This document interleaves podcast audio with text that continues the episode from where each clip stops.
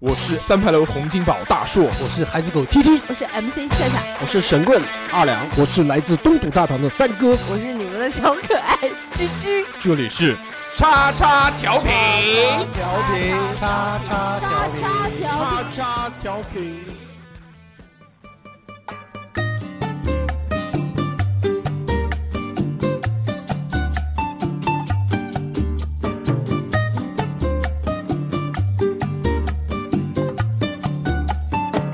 ¿Quién será la que me quiera a mí?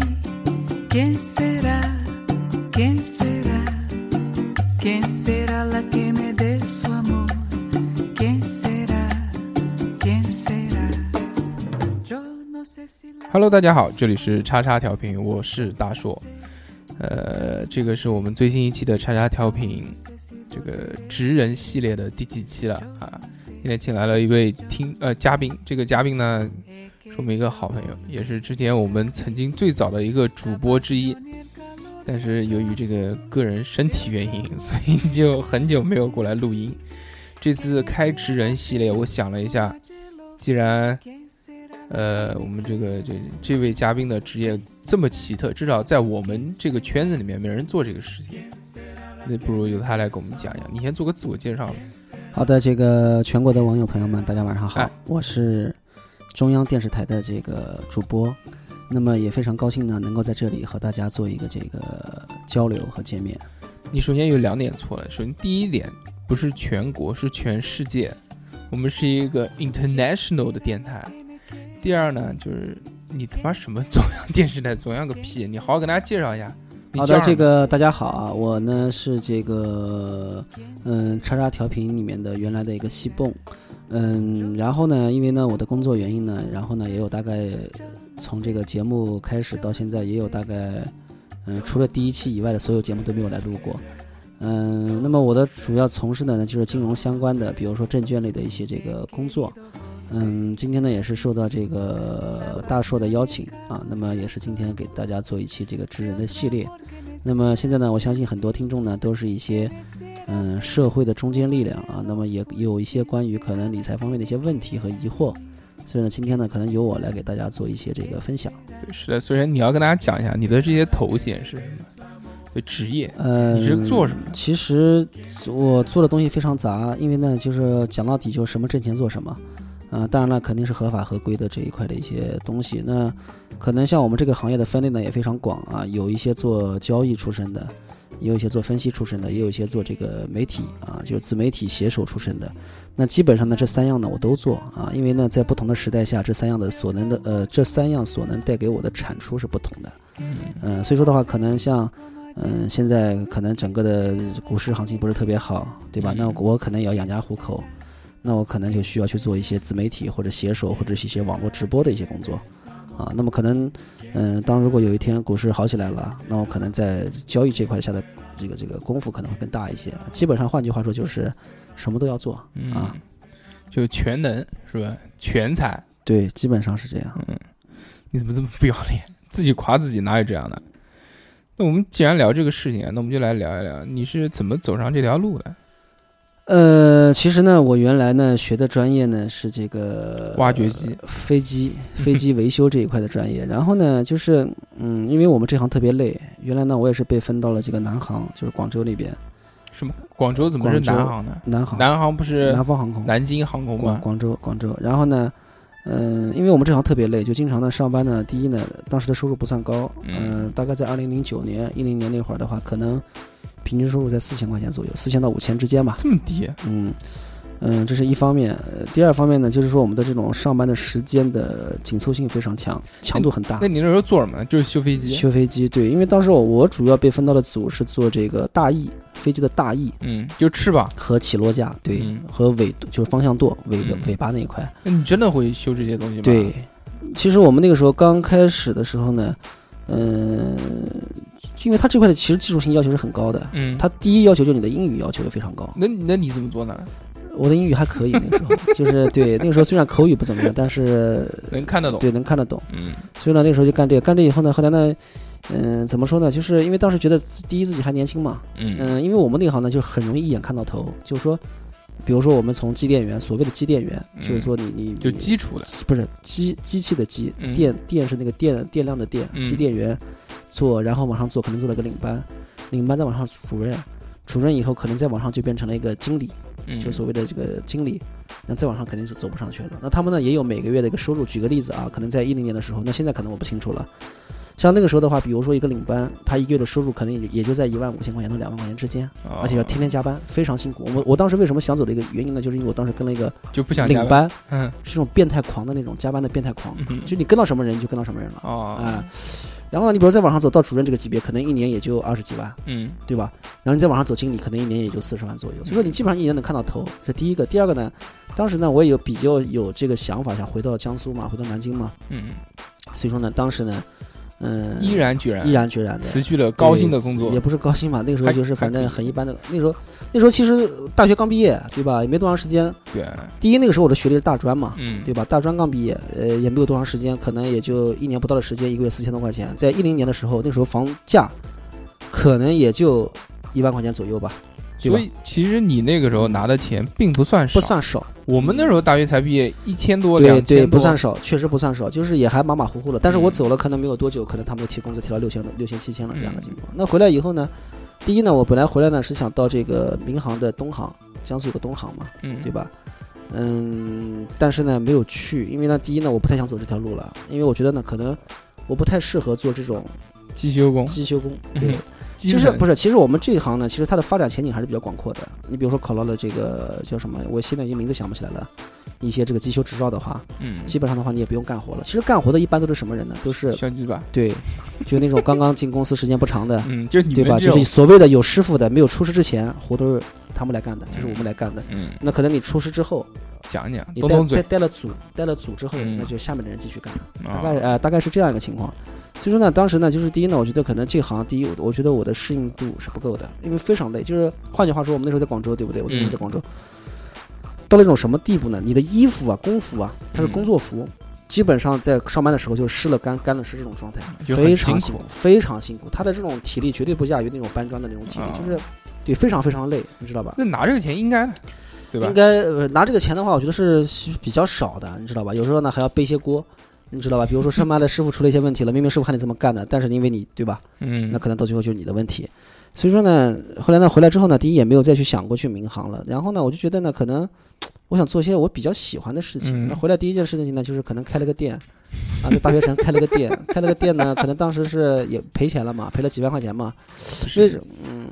你首先你要讲讲你那时候开个什么店，就是那种小小饰品店嘛，在大学城嘛，嗯嗯。我觉得你那个时候应该是思思路很不清楚的，思路很不清楚，比较非常不混清楚啊沌，比较混沌。然后后来开失败了嘛？你开失首先，呃我先不是讲一下这这个店的这个时间。这个店的话嘛，当时就是想回来嘛，就是因为当时淘宝很热嘛，嗯，我呢就你想要搞干想搞干掉淘宝，搞做线下 零售，是不是？呃，也不是，反正就当时呢，觉得就是想做一些这种大学生的生意嘛。嗯，但是呢，其实很多问题呢，考虑的是不清楚的。比如说，第一个就是大学生的这个时间的问题，第一个是门面的问题， 门面其实都不是问题，主要就是时间，它的消嗯费消费时间一年只有八个月到九个月。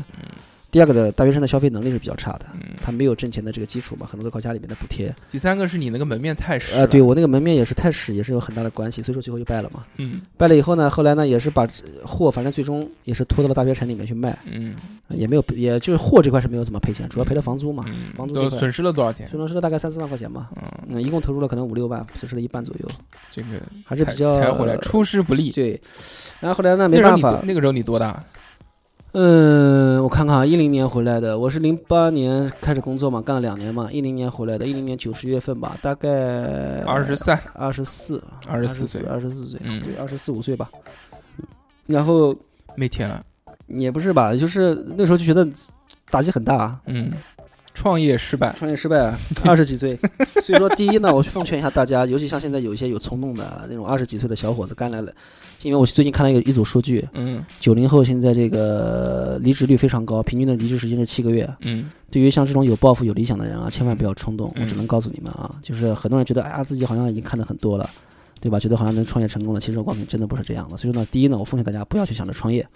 然后后来呢，第二个呢，就是我回来之后呢，不是出了这样的一个情况吗？嗯，对不对？？那我可能就要找工作。那找工作呢，第一呢，就是要么就还是回到机场，嗯但是当时这个机场给我的待遇呢，我觉得可能就你还能回得去吗？那个能时候回，去，能回去、哦是有机会回去的。嗯嗯，因为我肯定是要先留一手嘛，嗯，对吧？那时候还没傻到这种地步嘛。但是呢，我后来想了想呢，我又想到，比如说证券这个行业去试一试，因不为是那时候我自己在也在做股票嘛，虽然不多，几万块钱，就你我我不知道嗯为什么、嗯你你像正常大学生毕业之后出来，我觉得很少会接触到金融啊、股票啊这个方面的东西，而且你你你说你他妈修飞机的，在那么偏远的哎地呀，方，那个时候呢，第一呢，就是觉得，就是讲到底嘛，就是你对你的一个行业一眼看到头的时候，嗯对你的职位、对你的职业一眼看到头的时候，因为讲句实在话，我们这种这么平庸的人，嗯你即使干到死，第一你又不是广州本地人，你也没有这些人脉，你能干到什么样的地步？不可能的，嗯，对吧？你顶到天了，干到死了，干了一辈子，就最兢兢业业了，讲起来那个还算是个国企了，你最多也就干了个线上的主任，嗯对吧？那你觉得这样干下去有意义吗？其实没有意义。那当是时当时抱着一个想法，就是自己还年轻嘛，嗯。能选择的东西还很多，嗯就这么简单。那你是什么时候开始嗯说接触股票这个东西？你为什么突然会想到说，呃当时怎么讲呢？炒股当时呢，就是呃手上可能有点积蓄嘛，对不对？嗯？那第一呢，就想着挣钱嘛。那挣钱的话，路线嘛，反正可能比较大众化的，比较让人觉得可能嗯、了解的更多一些的，嗯可能就是股票了。嗯，呃，具体的怎么去了，这这这怎么进这个市场的，其实我一要让我讲，我也讲不上来。那你一开始炒股的时候你是怎么炒呢？嗯，那个时候上班嘛，上班的话，第一呢就看手机嘛。嗯嗯、因为我们那时候上班呢，它是分为三班倒，早上的班，比如说早上八点到下午五点。嗯然后中班的话，它中班是下午两点到晚上呃九十点钟，然后还有夜班，所以说那那时候呢，基本上不可能说是在电脑面前待太长时间嘛。嗯那时候基本上一方面是手机，第二方面呢就是看一些新闻啊乱七八糟东西去去去做这个市场嘛。我们刚进市场那会儿呢，其实市场很不好，一零年，嗯、一零年那会儿，零九年底，一零年那会儿其实非常不好，因为第一呢，这个全球发生金融危机，嗯，对吧？嗯，那个那个市场呢，也是从了从这个幺六六四点一路涨到了三四七八点嘛，已经涨完了。换句话说，就是说我进入市场的时候，其实市场已经进入到一个接近进入了一个将近快要开始熊市了，啊，对，非常熊的一个市场。所以说呢，那个时间进的也不是特别好。然后当时呢，我就觉得，我当时是想什么呢？就是一心想着，就是我不想就这么平庸的过下去嘛。嗯那我我这么年轻，我能输得起，对不对？换句话说，当时我想的很简单，比如说我在外面闯闯个两年，如果闯不成功的话，再那回我再回去修我可飞能会机，去对，可能会再回去修飞机，嗯，也是可以的。有一个保证，当时有这个，不是有这个保证，就当时呢有这种想法，但是他具体要不要闹，谁也说不清楚，嗯你知道吧？因为当时呢，我们就是说有什么问题呢？就是说我们可以考一个叫嗯、放行证，放行的一个资格，这个东西什么什么叫放？就是放，行飞机，就你飞机修完了，对不对？嗯必须要有负责人来签字，嗯，这个签字呢，必须要有这个资格的人才能签，就说认为你这个飞机你大修完了啊可以放行啊了啊。你有没有？我当时没有啊，嗯就当时呢就说，如果说我想着如果闯不出来的话，考个这个证就行。嗯嗯但这这个证呢也比较难考，嗯有十几门，大概十几门还是九门的，我忘了。嗯但是如果这个证考出来之后，基本上月收入在当时的话，可能也能达到两万到三万之间吧，嗯也还马马虎虎吧。那嗯个时候，但是比较难考嘛。我们有有现在我有的同事考出来之后，其实到有的公司，到比如上海扬子江，嗯现在可能一个月也就一万多块钱，也没有什么。扬子江可能比较小了，就那种快货运嘛。嗯嗯，然后呢，后来呢，我就想，因为因为为什么呢？因为我总觉得金融这个行业它来钱很快，啊嗯，捞偏门，也不讲捞偏门吧，就觉得这个行业，我觉得它的弹性很大。这嗯样讲吧，弹性很大，就是你让让让你能感觉到，高风险高回呃报不，是高风险高回报，就是能让你能感觉到就是有希望。嗯因为你如果再上了一个班，我觉得你看不到什么弹性。嗯，这样讲，比如说我、呃、一一一个月拿五千块钱，可能呢我到明年的时候一个月拿六千块钱，举个例子啊，到后年的时候可能一个月拿八千块钱，就是它的一个不能讲增长嘛，就是它的弹性空间你是看不到，发展空间你也看不到的，嗯对吧？那在这样的一个情况的话呢，那我就毅然决然的就到了金融这个行业。那么第一家公司去的就是海通证券嘛，海通证券啊嗯，你不是你你这个东西他妈怎么就直接就去了呢？去了，因为为什么？第一，它的门槛很低，嗯，它没有什么门槛只。要是个人就行，只要是个营销，第一呢，它就是说在金融分分金融这个行业里面，其实呢分类不多，嗯，但是呢，一般来讲呢，像我们这种出身的，也没有背景，对吧？嗯学历也很低的，嗯你去了你就最多只能干营销。就像很你很多人可能接过电话，比如说某某保保险公司喊你去做什么理财分析师，对吧？嗯喊你去做什么什么什么行政岗，其实进去以后都是忽悠你进去先做营销的。那当时呢，我有这个概念，嗯我知道呢，就是说，第一呢，我觉得我的身份是比较的低微的嗯啊，或者说我的这个就你层次，你我首什么先都不懂。对你啊第一是你什么都不懂，第二我你就不是这个专业对，的，然后呢，我其实我的目的呢也很简单，我先进入这个行业再说，嗯哪怕我从最低层干起都无所谓，我先进去再说，因为你进不去，你想在里面走有人和发展不可能嘛，对不对？换句话说，如果说像我现在这个年纪了，我今年三十多了，三十几了，对吧？三十三了，我在这行业里面干了八年时间了，嗯可能我要频繁的跳槽或者频繁的去改变一些东西，在不断的向前走，对不对？嗯那可能就是我觉得是什么呢？就是说，你现在让我再改行业的时候，我已经没有这个勇气了，嗯我，改不了了，因为我的所有东西已经沉淀下来对了。对，那个时候年那个时候年嘛轻啊，那个时候你想嘛，八没年，有什么好二十五损岁失的，东西，二十四岁，对吧？二十四岁那个时候就刚刚从南就回南京之后一零年，对吧？没有什么损失，那个时候最差也就那样了，嗯？嗯，对不对？那我觉得可能就到了这个海东证券，就应聘就进去了嘛。嗯那个时候拿的工资多少钱呢？第一个拿了八百六十块钱，嗯，啊，八百六。那有没有反差？有没有落差？你一开始没有多原少来原来没有可以多少，就当时觉得是什么呢？第一，我觉得我应该是拿这么多钱，嗯就是我不会去想，哎，我应该我原来拿四五千，我为什么现在只能拿八百六？我从来没有这么想过，嗯因为我当时想的一个目的是什么啊？我第一，我年轻，就是所以说，我觉得是很多一个什么问题呢？就是年轻啊，真的是个很大的资本。这个问题呢，就是到现在我一直也是这么认为。就现嗯在你让我去到一个换个行业，给我一个月，比如说啊，三四千块钱，像那种现在大学生那个基本工资的时候，我是干不了的。嗯你说这肯定我是不可能干的，你知道吧？一方面的话，就是有当然很多方面的原因啊，我也没有这个勇气去干这样的事情了。嗯比如换个行业，搞让我去干什么广告，或者干什么其他的乱七八糟东西，策划，嗯嗯，我有这个能力干，但我不会去做了，你明白吧？然后呢，就是那嗯你那时候在干什么？那时候就是什么呢？就是比如说到银行嗯弄个驻点，嗯弄个驻点以后呢，就在那儿待着，待着呢，嗯然后比如说，嗯、有顾客到银行来办业务了，嗯帮忙银行的忙啊，大概就这样。然后呢，顺便跟他提及，哎，你你你做不做股票啊？大概就这样个意思吧。嗯，你啊了就解啊，就就开客户，开客户就，你那个时候就拉人开户，就对，这个拉意人思开吧，户。嗯，拉人开户呢，就是我的一个转折点，主要是在两三个月之后，嗯，因为当时呢，就是说我认为呢，就遇是到了一个富婆，也不是没有 什么，怎么可能？就是当时呢是什么呢？就是当时我出现这种状况以后啊，我知道我是不可能一直这样干下去的，嗯，因为第一呢，当时市场很熊，我刚才跟你讲过了，就是非常的差嘛，嗯很多人都不愿意去谈及股票的问题。嗯、第二呢是什么呢？因为我嗯蠢，不是因为我知道营销岗你是干不出来东西的，你明白吗？就是当时我在进入这个行业之前，我的目标是非常明确的。营所谓的营销岗，它只是让我觉得我进了这个行业了、嗯就可以了，嗯其他的其实不重要，对吧？我也不会去指望，比如说当时公司安排的很好，因为你也知道每个公司都一样嘛。营销岗进来之后跟你讲，哎，你的业绩做到做什么样，会拿多少钱，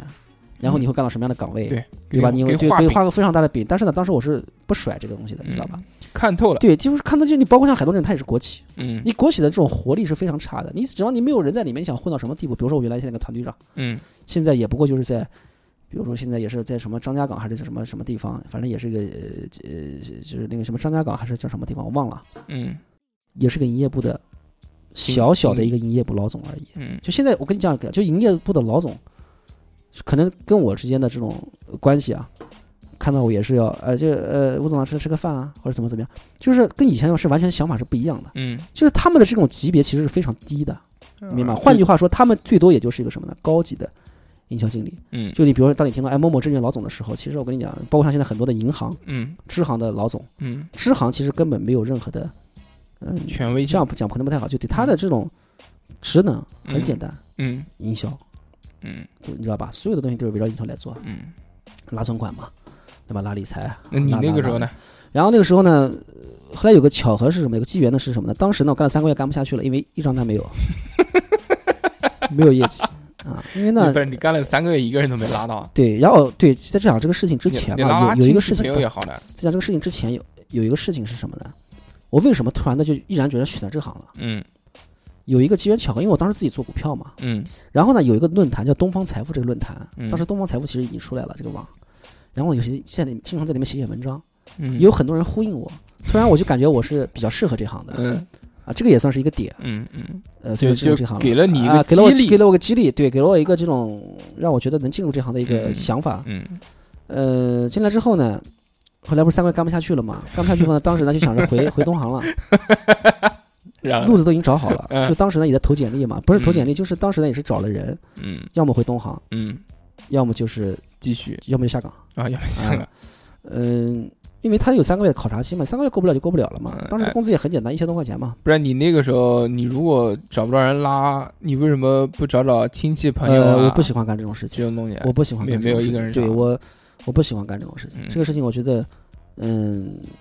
换句话说，那个时候的思想比较的单纯嗯啊，可能现在我的想法可能会发生很大的质变，因为我看了太多的东西，很多东西看的太多了，嗯你知道吧？就是就是我们这行呢，我这个插一句啊，我们这行，如果说你能够没有底线的话，你几年的时间，你可以瞬间成为一个几千万的人，嗯，很正常，靠坑蒙拐骗嘛。嗯这个我见的太多了嗯，包括我身边的人也有这样做的。嗯那可能在我我去考虑问题的时候，原来他在做之前我很不屑，我觉得这种人都是垃圾、垃圾。嗯但是当有一天他西装革挺的坐到你面前的时候，对吧？喝着茅台，呃，开着豪车的时候，你会突然的觉得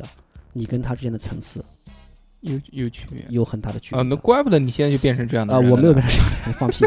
啊，所以说的话呢，就是这个里面当然插一句啊。嗯然后后来呢，就是干不下去，干不下去之后，正好有一个，就是我觉得很多事情它是命中注定的。嗯当时第二天我已经要去东航报道了，嗯因为已经找好关系了嘛，在机场找的。就在当天晚上，有一家公司给我打了电话，让我去上班。嗯，这个公司是什么公司？它是一家阳光私募，什么？阳光私募啊，就是一个基金公司，相当于一个基那个时候还没有基金这个概念，嗯，那个时候只有一个叫阳光私募这个概念，没有牌照。私募就是私募，阳光阳光私募是个牌子还是什么阳光私募是一个牌照，相当于就是说阳光化了嘛，哦就是相当于你要被证监会监管了啊啊，就被被国家的一些机构监管啊了啊，嗯就明白就了吗就就是合法的私募，啊合法的对私不对募。然后呢，要不然就叫非法集资，是也不是这不叫个非意法集思资，没有没有，我们那时候没有集资这个概念。啊？对，然后呢，那个时候呢就去了，去了之后呢，当时拿的工资一千五，嗯，有所质变，提高了提高了百分之三十两百块钱嘛。一千五百块钱干什么呢？主要是写一些文章，很简单的文章。啊就说我其我就写手，不是，我就觉得是什么呢？就是我这一路走来，不是我发你现写我的什发么展非常巨大让。你写什么呢？比如说一些大盘的观点，嗯，呃，一些所谓的行业的一些分析的观那点。你那个时候你妈那个时候你不懂，对因啊为很多东西不懂，对不对？你就抄，那不是，因为呢，那个时候我觉得是什么呢？就兴趣是你最大的老师。嗯那时候呢，怎么办呢？不抄，嗯，不懂的东借西上鉴网查，借鉴，上网查查，包括像很多东西百度嘛。嗯所以呢，那个时候其实我的积累，我可以这样讲，就这么多年出，呃，就这么多年下来啊，嗯我很多的原始，就一些知识和一些底蕴的原始积累，全是在那个时候完成的，大概一年的时间完成。嗯那一开始写这个东西，对不对？写完这个东西后来干什么呢？呃，因为那个公司后来发展的也不好，后来我不是走了嘛，就是后来我我整个的发展路线是比较的，比较的可以说比较健康的。嗯，然后呢，第一我那时候学历还是不够，仍然是大专嘛。嗯然后呢，那进去干这个事情，干这个事情之后呢，钱拿的也不多，一千多块钱，干了多久啊？干了这个活的话大概干了半年，嗯，在这公司大概干了两年，嗯两年两年这两年其实对我非常重要。嗯呃，然后呢，后来干什么呢？就是干了半年之后这个活，然后进入一个盘房。什么叫盘房呢？就是专门他们这个操盘那个地方，嗯就有个相当于一个房间嘛，就电脑室，电脑室、网吧对对电脑室。然后呢，就开始帮帮他们做一些交易上的工作。你不是不能做吗？这个东西他妈不是要有证的吗？有有个有个屁啊，这个不需要啊，嗯，这个不需要，这个不需要，就是这个私募这块不需要。啊，呃，因为当时从业资格我有了，从业资格其实也有什了，么叫从业资格？就是证券从业资格，嗯，这个是要怎么怎么才能得就到？考啊，考就行了，啊就考考几试门？对，一共有五门课嘛，是国家我过了认定的吗？国家认定的。我大概过了四门还是三门吧？啊然后有，嗯，妈的，这个这个五门过四门也能啊不及是格，它有四门的，就是你它是这样的一个证券基础，对不对？嗯一个交易，还有一个分析。正常来说，你过三门就够了，这个东西难不难考？其实过两门就够了，呃，不难考。那个时候我们不难考，现在我早已经不知道了。那时候要考得早，那个时候自己看书的话，看书看了一个多月，就考过了，能就考背过背，是哦不背是？硬背，呃，考三门嘛。然后考三门呢，呃，第一它过两门就有从业，啊如果你把分析再过了，就有就有所谓的咨询资格。哦但是我为什么一直没挂上这个咨询呢？因为我的学历不够，它本科起步啊，啊，这个后面再说吧。然后呢，等于我到了这个公司嘛，开始做这个操作上面的一些工作。嗯其实我觉得给我最大的一个帮助在于哪里？其实公司它没有教你任何东西，嗯，因为公司自己都不会。你是实这践个出账户真全知全是他妈客户的账户，客户配的跟狗屎一样。 不就是什么，他他能给你试错的机会，这是很关键的。是这样啊，就是你嗯那个时候，你不是在什么阳光私募嘛？嗯，那你们做的东西还是炒股票嘛？炒股票那跟私募有什么？那不应该是私证券公司啊，吗？不不不不，证券公司它的呃金融行业里面分为很多嘛，比如说保险，对吧？嗯，银行和证券券证券，嗯证券又分类，证券分为什么呢？基金公司嗯和证券公司，嗯基金公司又分类公募基金和私募基金。嗯，那那啊、那可能还多一个证券投资咨询公司。你就先讲一下这个东西，我到现在我都不清楚。嗯嗯你这个基金公司，这个基金是干什么？什么叫基基金就比如说你买了个基金基金啊味精基金啊，就是那个呃烧基菜的那啊个。基础的基啊，就你嗯公募基金，你不是买了什么很多产品啊，什么理财嗯产品，嗯，这个就是里面有一些是基金嘛。这是不是就理财？是不不，理财有的是保本的，有的是不保本的。那这个嗯换句话说，有些不保本的理财产品，它有可能是股票基金，能就这么简单啊，大概这样。然后呢，就干这个事情，干这个事情以后呢，当时呢，其实基金产品呢只有一个，很小，当时规模六百万，熊市嘛，大熊市嘛，二零一二年。所以说，呃，讲到这里呢，我想说什么呢？就是其实熊市进入市场是最好的一个时间，牛市进入市场，其实到现在来看死的人非常多。嗯，就因为买涨不买跌，对，因为哦，熊、买跌不买对，因涨为，熊市它它能给你带来的东西太多了，嗯，给你带来所有的成长。其实大多数我的成长全是在熊市完成的，熊市就是很不好的市场，非常不好，非常可以说是非常差的就市场。就一直在涨的就是牛市，就是那对为什么叫熊市？你知不知道？熊，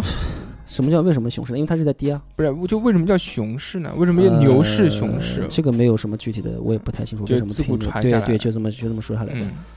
嗯，然后呢，就开始干这个事情嘛。干这个事情呢，虽然讲客户可能包括我们，可能我在离开这个公司的时候，公司还欠我二十多万，啊，嗯，欠我二十多万你，不一个月就他妈的一千一千对五但是吗后？面有提成了，啊我进了盘房之后是有提成的。嗯呃，我走的原因之一也是因为公司不给钱 嘛，嗯道理很简单嘛，就是公司跟客户结账了，但是没有跟我们结账，嗯，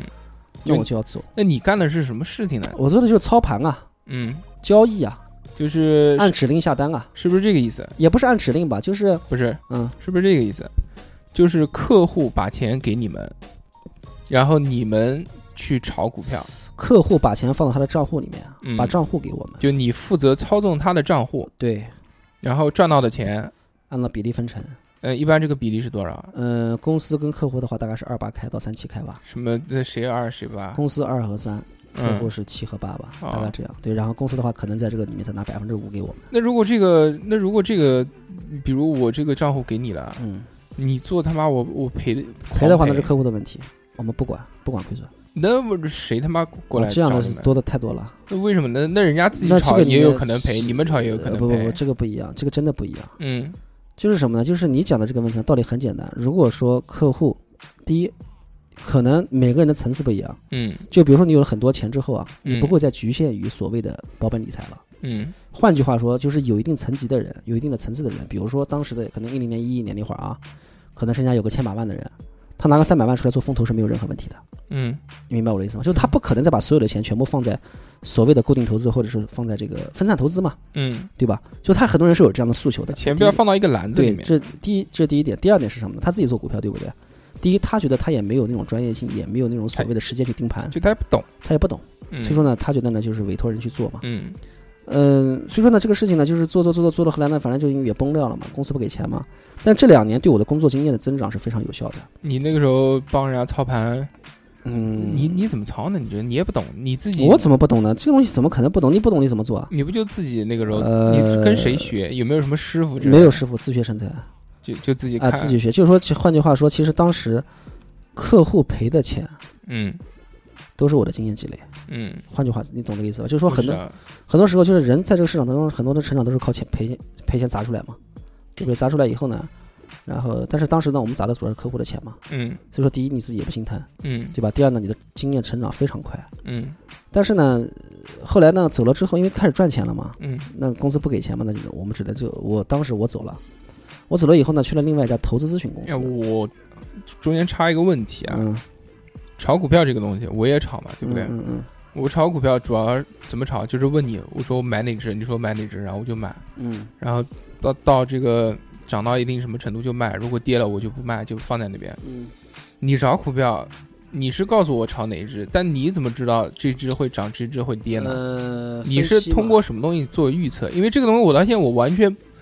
不知它道就。是，其实呢，这个分析里面呢分为很多体系啊，分为这个很多体系。你比如说，对于一个个股而言，嗯，它有很多的行业分析什体么系。什么叫个股啊？我觉得这个问题，因为你要讲的话就太扩散了，我、嗯你觉得没有必要再讲去把这个太扩散的去讲。所谓的个股，就是说你整个的，比如说你整个大盘、嗯交易所、指数叫大盘，嗯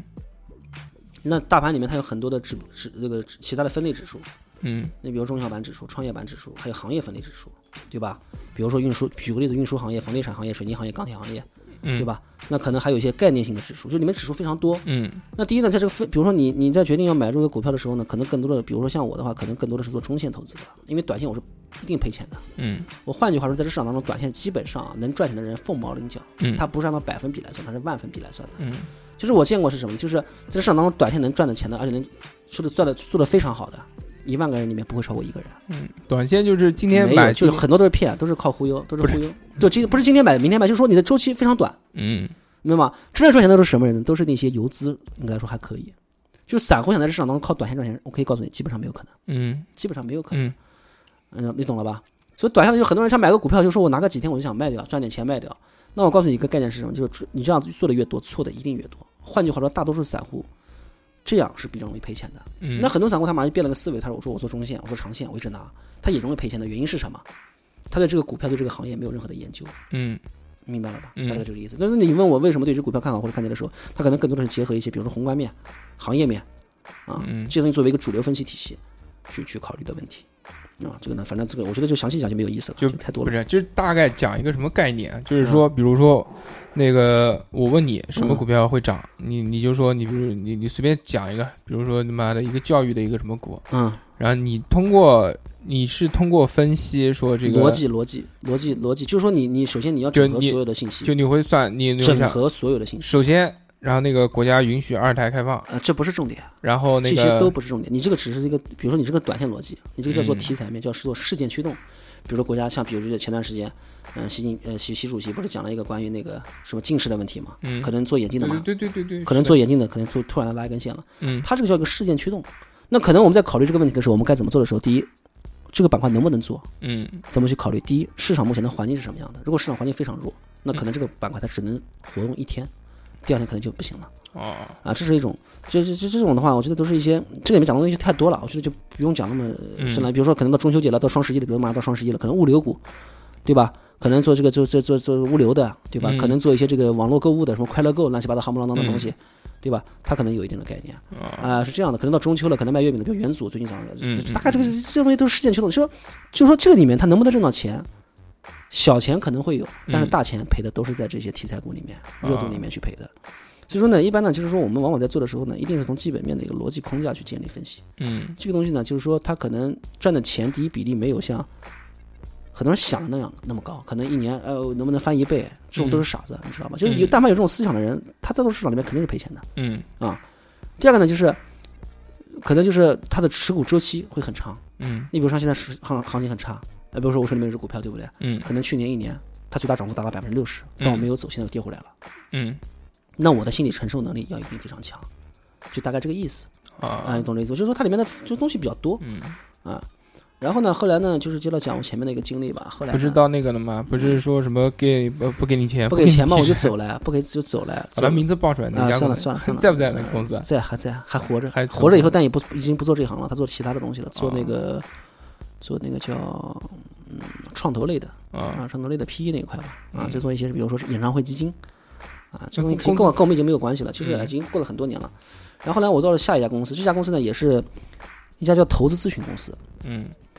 呃，其实这个里面呢，它这个公司对我的发展呢，其实不是帮助不是特别的大，因为嗯讲句实在话，我在里面我对公司的发展推动是非常大的，嗯我可以这么说。因为呢，我呢从二零一二年开始，我就开始做网络直播。嗯，网络直播这个东西呢，它有个最大的特点是什么呢？可以跳，聚粉，嗯聚粉，就你的粉丝效应会很大，嗯你知道吧？然后呢，因为呢，我这个人呢，怎么说呢？第一，我的文笔还行；嗯第二呢，我的表达能力也还马马虎虎，嗯对吧？我的思维逻辑能力也还不错。嗯所以呢，整合起来看呢，就是说，基本上呢，我这个人做直播这块还是有一定的优势的。嗯，就适合做网红，啊、对，所以说呢，呃，在做网红这块呢，因为它投资咨询公司呢，其实讲到底是个什么概念，跟你讲一下。比如嗯说，嗯，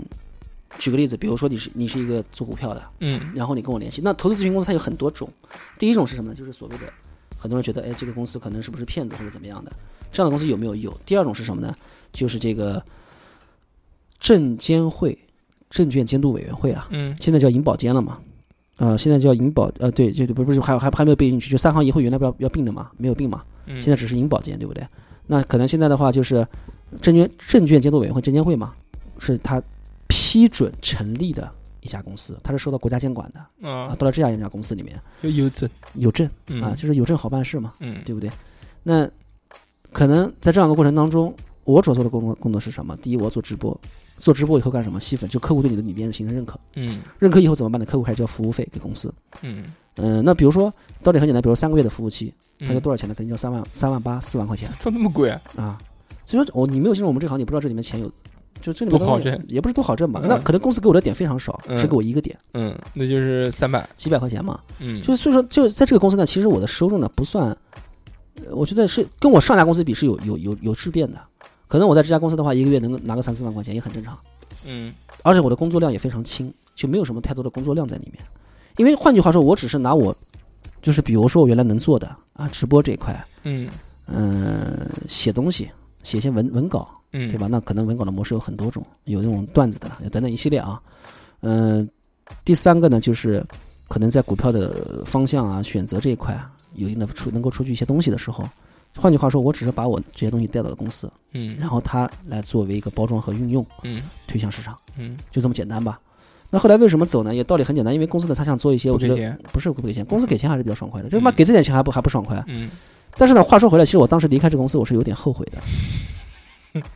因为为什么？嗯我在走之前的两个月，我的点已经提到两个点了。嗯，公司当时的业绩，现在据我所知这啊就，翻一倍呗，就我下面的一个原来我带出来的一个小孩儿，嗯本科刚毕业，嗯，嗯、现在一个月的薪水大概七八万吧。那你为什么不带带我呢？你带人家，然后你听我说你完就啊，拿我当一个呃本不科是生然后当时为什么呢？因为当时我走之前呢，其实公司已经对我的提成进行了调整，嗯，两个点翻一倍，变成两个点了对。不对？但是呢，当时呢，我就是因为我这个人呢是比较的这种刚正不阿，，对刚正不阿的，嗯我觉得这种公司，我觉得我再待下去，第一，因为当时是到一种什么状态呢？就是我按照我当时的情况，啊我除了这块业务，我别的地方还有自己的业务在做。嗯当然，我不会去跳撬公司客户，因为我刚才讲过了嘛，就是说，可能这块的业务只是我在，嗯、怎么说呢？就是锻内内科，我们换句话就是内功，它的内功，嗯，内功的一个发挥。修炼自己，对你的你的知识体系体系，对吧？嗯你的表述能力、你的逻辑思维能力、你的直播，就是很多方面，它只是内功的一个一个展现。嗯那可能我另外的业务，我自己还有一些业务，嗯那可能是在外功这一块，那嗯就是这个这个这个，呃比如说操盘这一块的一些，比如说我当时也也接了一些账户做代客理财，嗯，就你自己做，对我自己做，所嗯以说呢，其实我的收入整体构成是由两块构成的，嗯所以当时我对于公司的这一块，其实我我当时这个想法是有没有都无所谓，嗯你知道吧？而且当时呢，整个市场也来了一波牛市嘛，嗯，就非常得意，也不是得意吧，就是觉得前台就是好就是赚换句话说，就是我我不想，就是当时我已经到了什么地步，我不想干的事情，没有人能逼我做。嗯，那你他他到底是逼你干了些什么？他不想是做的呢？他当时逼他不他没也没有逼。当时我做错的一件事情是什么？这边呢，我提醒大家一个事情，嗯，就当时呢顺女下，属我可以这样讲，我在公司基本上可以呼风唤雨，嗯我可以这么说，嗯，就当时我的发展已经是在公司可以说是如日中天，如日中天了。一人之但下，是你万要人之但是你上，要知道一个概念是什么？嗯当你在公司发展到一如日中天的时候，你的你的你的这种锋芒嗯，太露的时候，锋芒毕露锋芒太露的时候，你可能会招来一些问题。嗯，你招来了什么问题？呃，反正方方面面吧，啊，这嗯个我就不讲太多了吧，私生活，因为不是什么私生，我就是，哎，反正方方面面吧，你知道吧？嗯，然后呢，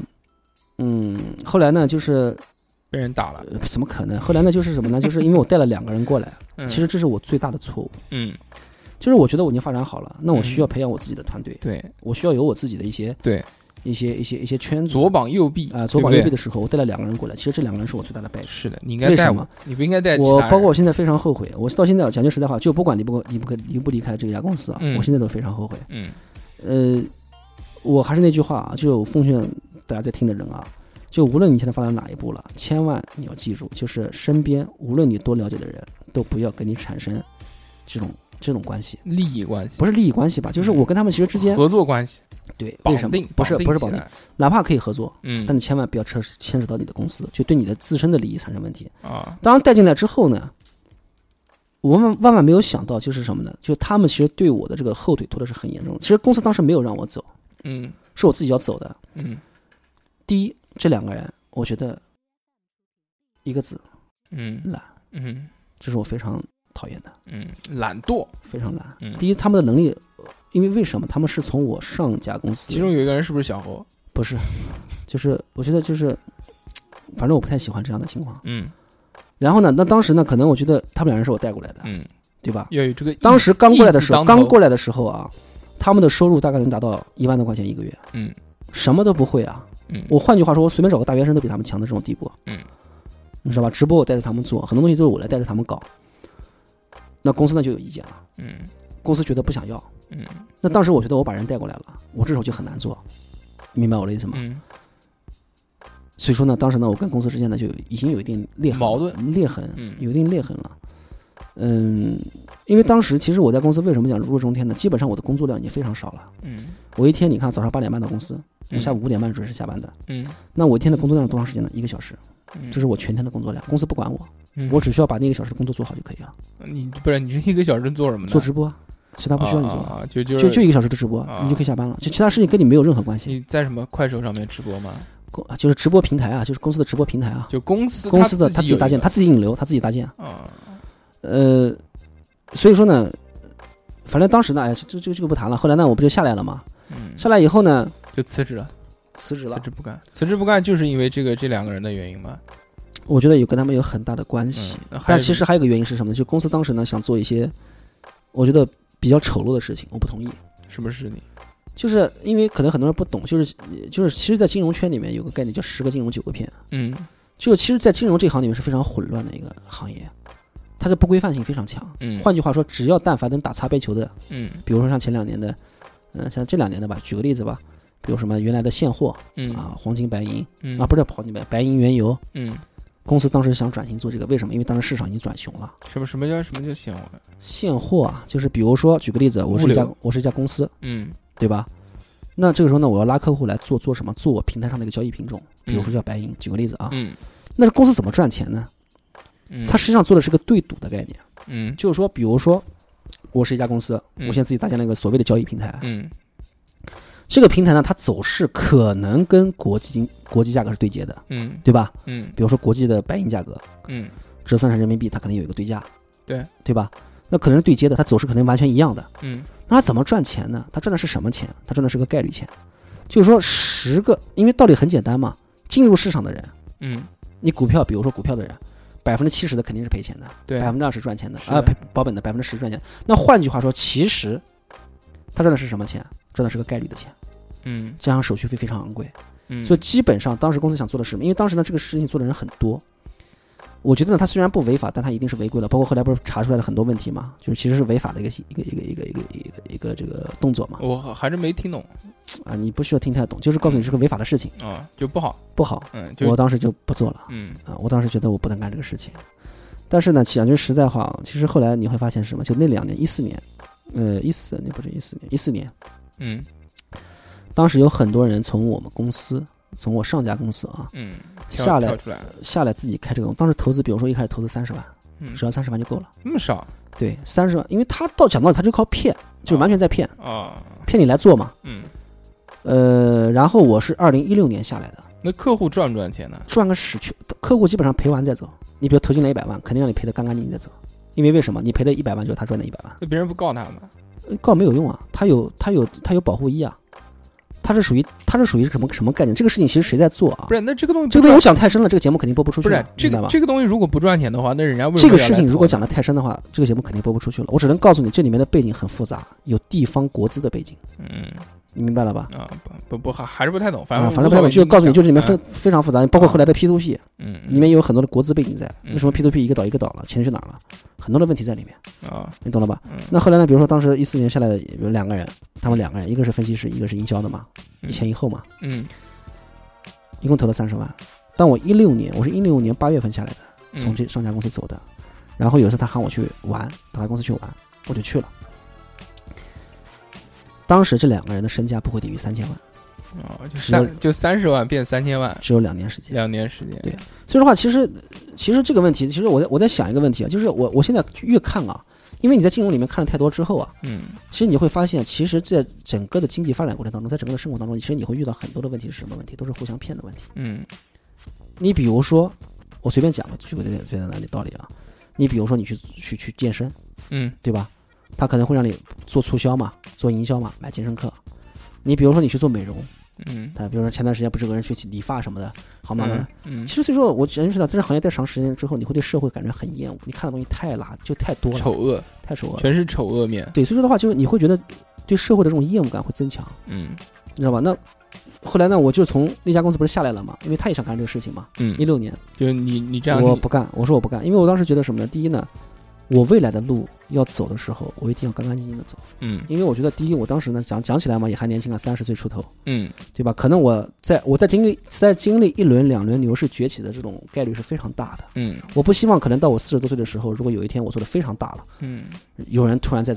用一些以前的一些事情来戳我的脊梁骨，就我是挖挖你的一定要干净。黑点，对我就说我一定要干净，堂堂正正做人。对，一定要干净。嗯所以说呢，后来呢也就下来了。下来以后呢，怎么办呢？后来我就自己在一些直播平台上面做，比如东方财富的直播平台啊，嗯那时候那个一个平台叫浪客，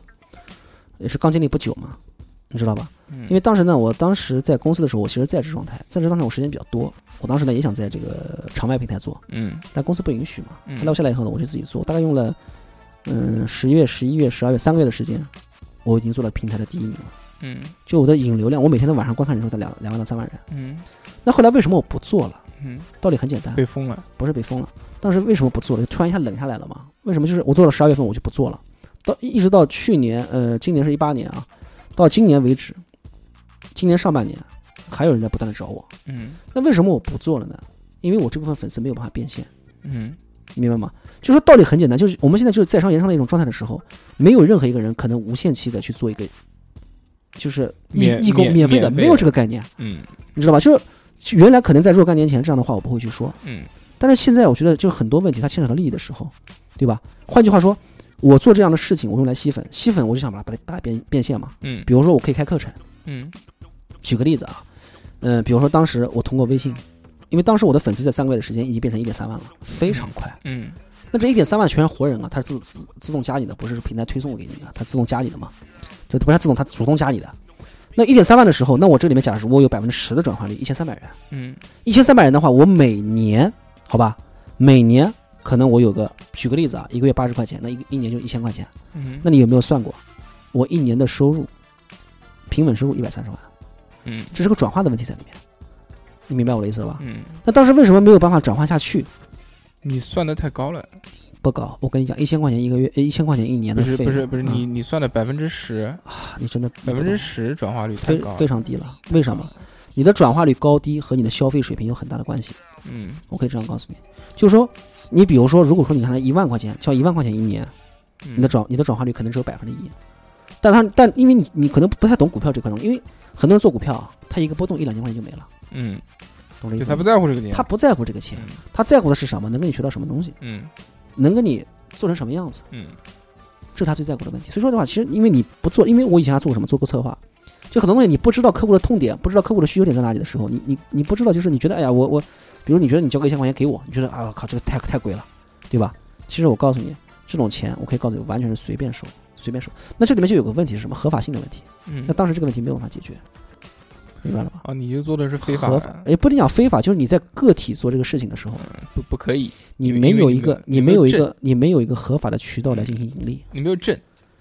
可以这么对说。不对？你咨询嘛，就你的不是让背，景，就你的你的你的你没有一个合法的平台让你去做这样的事情嗯啊，不是合法的平台，就是你没有一个合规的平台。嗯，我做这样的事情正常能做，嗯你知道吗？但是如果一旦被一些人举报了证监会了，嗯，那可能对我的影响就比较大抓。起来吧，也不不会抓起来，他不会是呃刑事上面的，啊，他也不牵扯到经济，就可能是违规嘛，可能罚款嗯很重的款，比如说你收了一百三十万，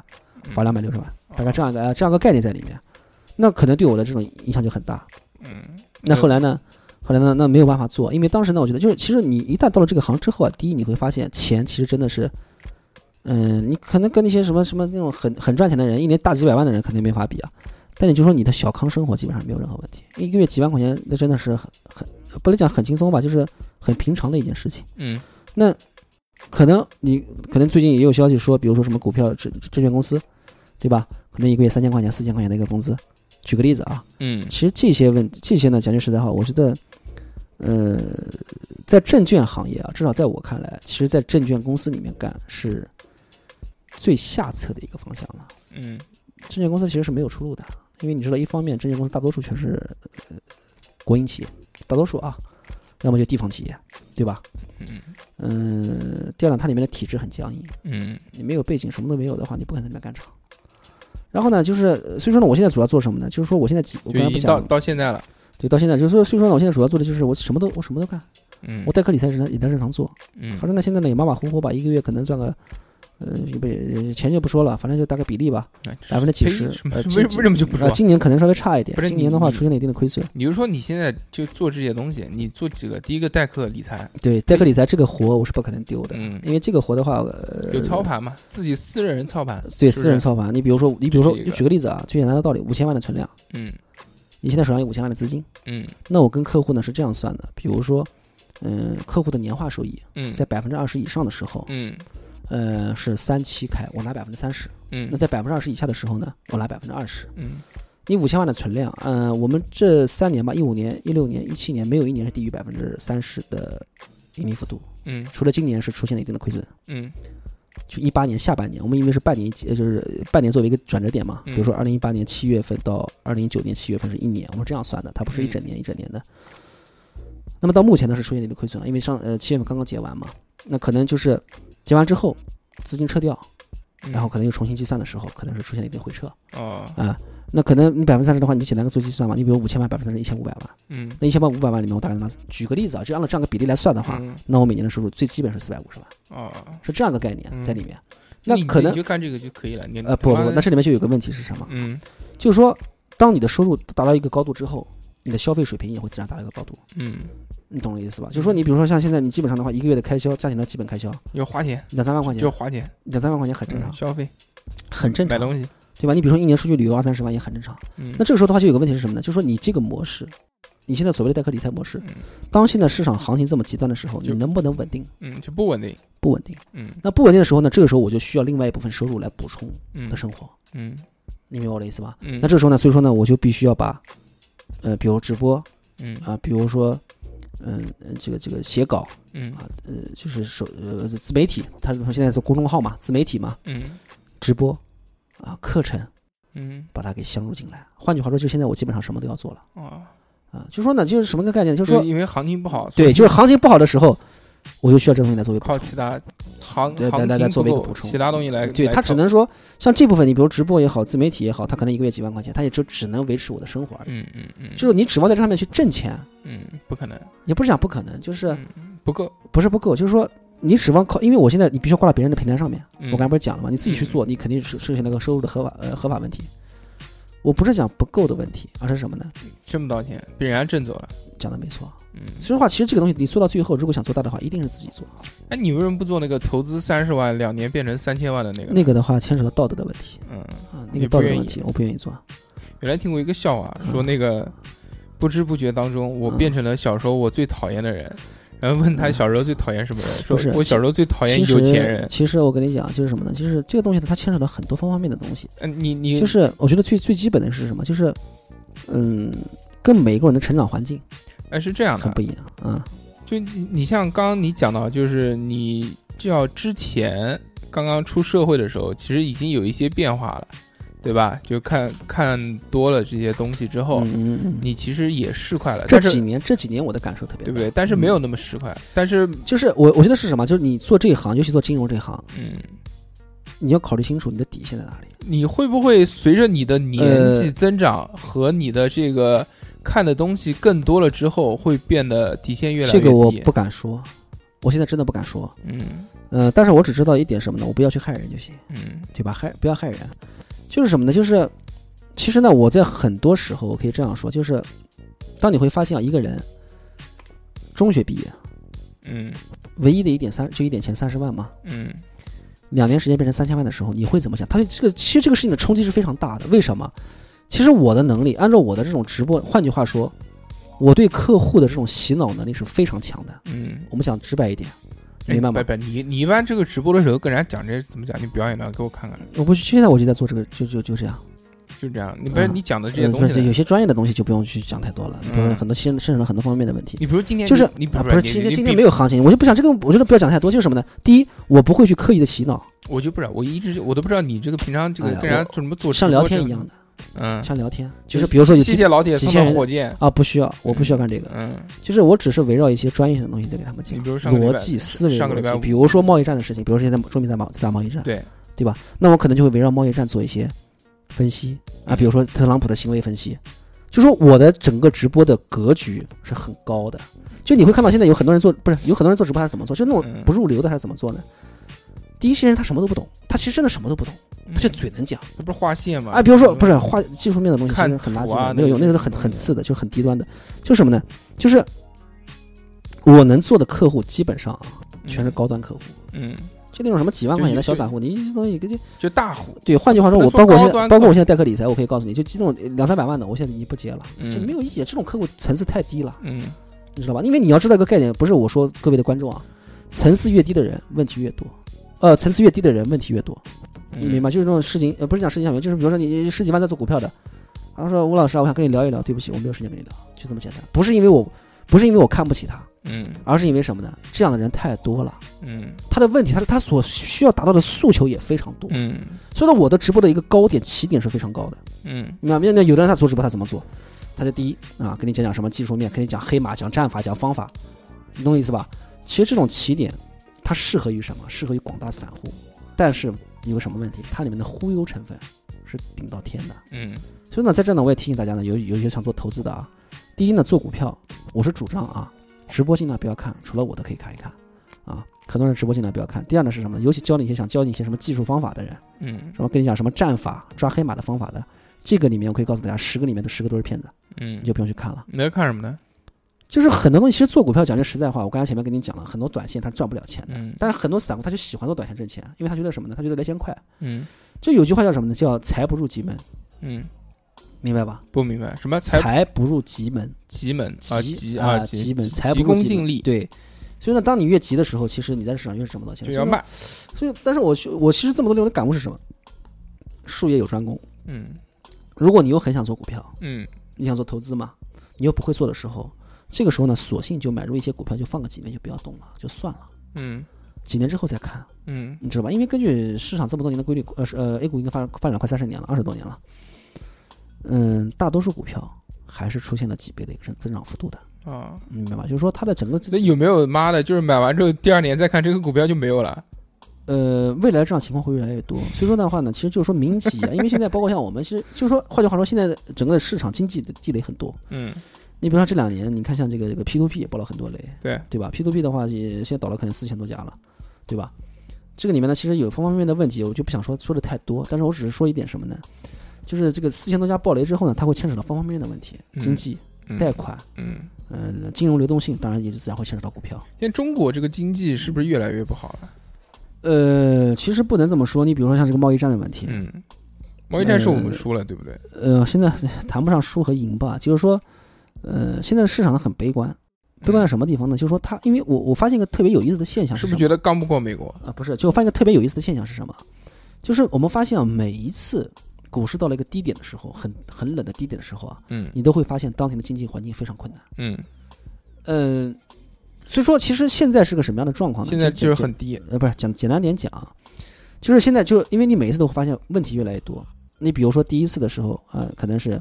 呃零八年的金融危机，对吧？当时有通呃，当然后中国四万亿，然后当时通货膨胀，对物价涨得很高。对对，然后到后面呢，又存在个什么问题呢？都出现个产能过剩的问题。嗯又是一轮熊市。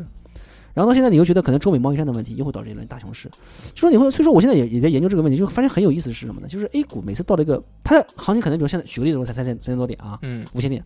市场对于贸易战可能不会有那么多想法，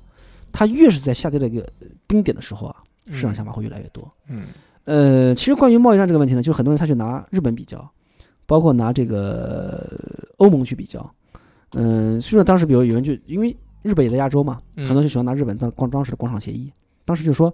嗯、当时美国先把日本给扶持起来了，扶持嗯起来以后呢，房价涨涨得很高。当时不有句说法嘛，就是整个东京的一个一个东京的房价可以买下一个美国，嗯就这么一个概念。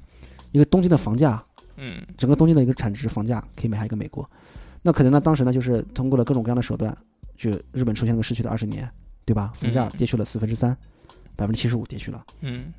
那可能经济这么多年一直没有一个提振，所以说当时呢，就现在很多人就很害怕这个问题。嗯那其实它这里面一个最大的一个变数在于哪里？嗯、我觉得是人口，人口的问题，你的消费市场的问题，消费力的问题。嗯其实中国现在人口十三点七亿，对不对？大概是划到了全世界的百分之二十五。嗯对吧？那换句话说，就是美国它可以放弃一个日本的原因在于哪里？消费力的问题。嗯但你中国现在占到整个全世界的四分之一的消费的时候，我觉得第一，美国它不会轻易的去放弃这个市场，嗯你明白我的意思吧？嗯所以呢，我觉得包括像现在有人跟去呃去去拿美去拿中国和这个呃土耳其，土耳其前段时间里拉不是暴跌吗？对是里的。拉暴跌啊，包括阿根廷的这 个他他为什么暴跌？不知道不是这个里面、嗯这个里面问题比较复杂，啊。就是说现在是什么问题呢？美国在不断的加息，嗯明白吗？美国经济在不断的复苏嘛，嗯它在不断地加息。什么叫乳羊毛呢？就是说美国原来在零八年发生次贷危机之后啊，它大量的量化宽松，嗯量化宽松以后呢，就导致呢什么的问题呢？就市场的钱很多，嗯钱很多啊。那现在美国开始进入加息进程，加加息的进程之后，会导致什么情况？全球的美元资本会回流美国，哦回流美国以后就会出现一种什么情况呢？回流美国之后，就会出现可能美有一些国家，比如说土耳其，比如说像现在俄罗斯，俄罗斯现在都有呃也也也有一些问题啊，一方面是这个制裁的问题，当时这个乌克兰的事情嘛，叙利呃乌乌克兰那个那个克里米亚的事情，包括现在的叙利亚问题，对俄罗斯有些问题嘛，那么可能他们的这个些国家，包括像阿根廷，呃，包括可能即将到来的意大利的问题，他们的美元储备是非常少的，嗯美元储备这块是不够的。那你要知道，美元是什么？全球通用货币，嗯，全球硬通货硬，通货，它比黄金还要硬通货，嗯，你明白吗？它比黄金还要硬通货。它加息了之后就会导致，资源回流美国，资本大量回流美国，从各个国家撤资嘛。哦其实现在中国也在面临这样的问题，只是不是那么的明显。那我们能不能加息？我们加息肯定死啊！我们加，我跟你讲是什么呢？就是第一呢，我们如果放水，中国如果放水，嗯死得更快，嗯加息也是死得 更快。为什么呢？道理很简单，如果说第一，你中国现在我们讲的话，讲句实在话，以中国为例啊嗯，它人民币和美元的关系，对吧？如果你人民币贬值，所谓的减息，嗯放水贬值嘛。那其实你如果是一个美国人，或者说你是个中国人，你肯定愿意把钱更多的换成美元对是保值嘛，对对吧？那这个事情他是肯定不能干的。嗯如果加息的话，会导致什么问题？叫国内的经济出现冲撞。比如说现在国内的经济，因为你要知道加息是什么概念，你比如你在贷款，嗯，举个最简单的道理，你的贷款成本一定会上升，加息的对话，对对，嗯、包括像房地产啊，包括像很多的一些一些一些一些企业，嗯他一旦贷款成本上升，他不愿意去做了，就卖不动了，卖不是卖不动，就是他不愿意去干这个事情了。嗯那你的经济自然就萧条。所以说的话，其实现在美国他干的事情就跟若干年，他换句话说，不管是不是美国啊，如果说现在全球用的是人民币这个货币的话，呃，这个话我不能讲，就是说，可能全球就就不管是不是美国，哪个国家货币全球流通第一名，哪个国家都会干这样的事情啊啊，这是乳羊毛嘛，道理是一样的嘛。嗯你包括像现在，